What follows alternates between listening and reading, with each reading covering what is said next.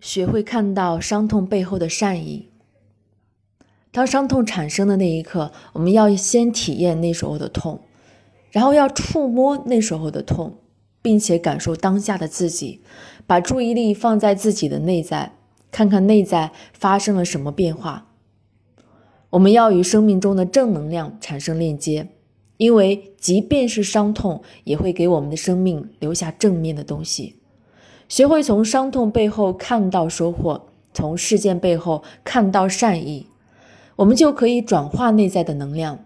比如秋，他拥有比别人更大的坚定和承受力；比如父母对孩子的一份苛责，背后就有一个巨大的善意，因为父母受穷一辈子，不再想让孩子再过和他们一样的生活。所以，让我们将注意力放在如何改变上。我们期望自己有怎样的成长，并且把自己的感受对自己进行表达。我感到心痛，曾经被伤害过的一份心痛。